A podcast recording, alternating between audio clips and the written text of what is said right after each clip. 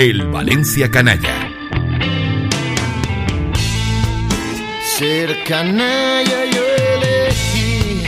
Con Paco Gisbert.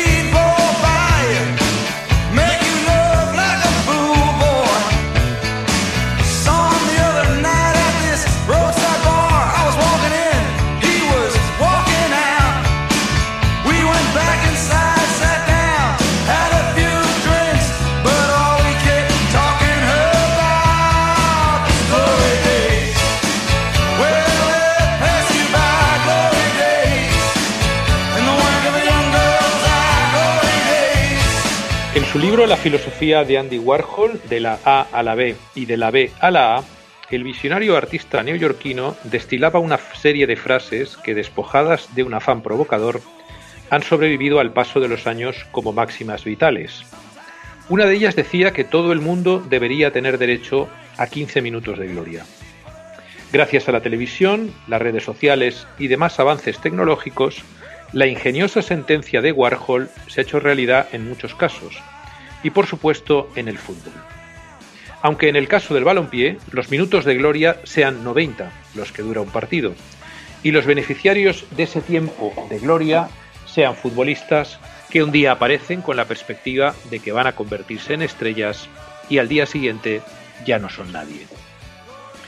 A lo largo de la historia han sido varios los jugadores del Valencia que deslumbraron en su debut y no mucho tiempo después desaparecieron sin dejar rastro aunque el buen aficionado guarde en su memoria, evidentemente sin tanta intensidad como el principal interesado, sus 90 minutos de gloria. Gitano González era el nombre de guerra de Antonio González Vargas, un delantero de raza gitana que jugaba en el equipo de aficionados del Valencia.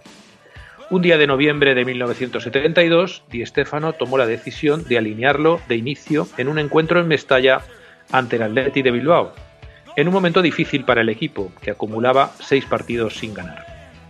González era un absoluto desconocido para la afición valencianista, ya que ni siquiera había jugado en el Mestalla, que entonces militaba en segunda división. El gitano fue la gran estrella de aquel partido, ya que marcó dos de los cuatro goles con los que el Valencia remontó el gol inicial del Atleti, y se convirtió de la noche a la mañana en el nuevo ídolo de la afición valencianista, que en aquellos tiempos, en el periodo de transición entre la Liga del 71 y la llegada de futbolistas extranjeros en el 73, estaba huérfana de referentes. La fama de Gitano González fue efímera, ya que el delantero Cale no volvió a marcar ningún gol en aquella temporada. Y en los tres años que permaneció todavía en la plantilla del club, solo anotó tres más. Precisamente en la última temporada en que Gitano González militó en el Valencia, la directiva presidida por Ros Casares decidió prescindir del yugoslavo Milosevic después de la tercera jornada de liga y lo sustituyó por Manolo Mestre, un hombre de la casa que conocía bien el fango en el que se movía. Mestre era el equivalente a lo que fue Pasiguito en los 80, Rielo en los 90 o Boro ya en este siglo. Al hacerse cargo del equipo, el que fuera legendario defensa valencianista, conocedor de los futbolistas que había en el Mestalla, optó por renovar la delantera en su debut con el equipo ante Las Palmas, sentando en el banquillo a Johnny Rep, que ya hacía estragos en las noches de la discoteca Brujas, en los bajos del Hotel Astoria, y colocó en su lugar a Vicente San Cayetano, un extremo muy rápido que había despuntado en el Mestalla y que había jugado ocasionalmente la temporada anterior sin demasiado éxito. Aquella tarde de septiembre de 1975, en el extinto Estadio Insular, fue la de San Cayetano, que marcó dos de los cuatro goles con los que ganó el Valencia. Pero su verdadera tarde de gloria tuvo lugar al domingo siguiente, ante la afición valencianista y contra la Real Sociedad, cuando marcó un gol y contribuyó con su juego eléctrico al triunfo del Valencia por 3-1. Fue su último día de gloria, ya que la estrella de San Cayetano fue apagándose hasta quedar en una breve lucecita. El canterano solo permaneció en el Valencia aquella temporada y se marchó al Hércules, donde nunca pudo reeditar su glorioso debut en Primera División.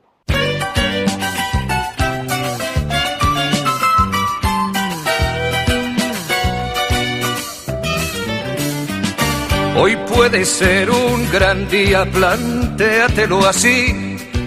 Aprovechar lo que pase de largo depende en de ti.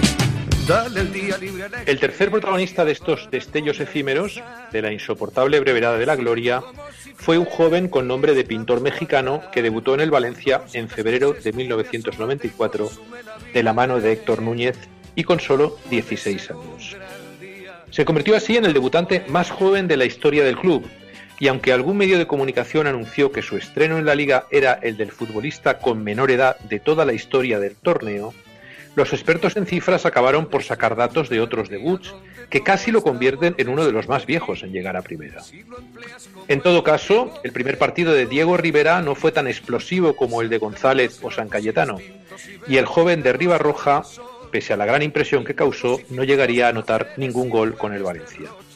El suyo fue uno de esos casos que suelen darse cuando el equipo atraviesa una crisis, futbolista del filial que aparece como revulsivo y que desaparece cuando todo vuelve a la normalidad. Como él, ha habido muchos otros casos. Jugadores que apuntan maneras en el Mestalla y aparecen en épocas de crisis para servir como revulsivos para el primer equipo, una carga de responsabilidad excesiva para un chaval que debería estar estudiando el bachiller y no expuesto a los focos y las miradas de los 50.000 espectadores que pueblan Mestalla. Pero esto es el fútbol, un espectáculo que te permite tener una carrera de éxitos por un golpe de suerte o que la gloria solo te dure 90 minutos. No si algo no anda bien. Hoy puede ser un gran día y mañana también.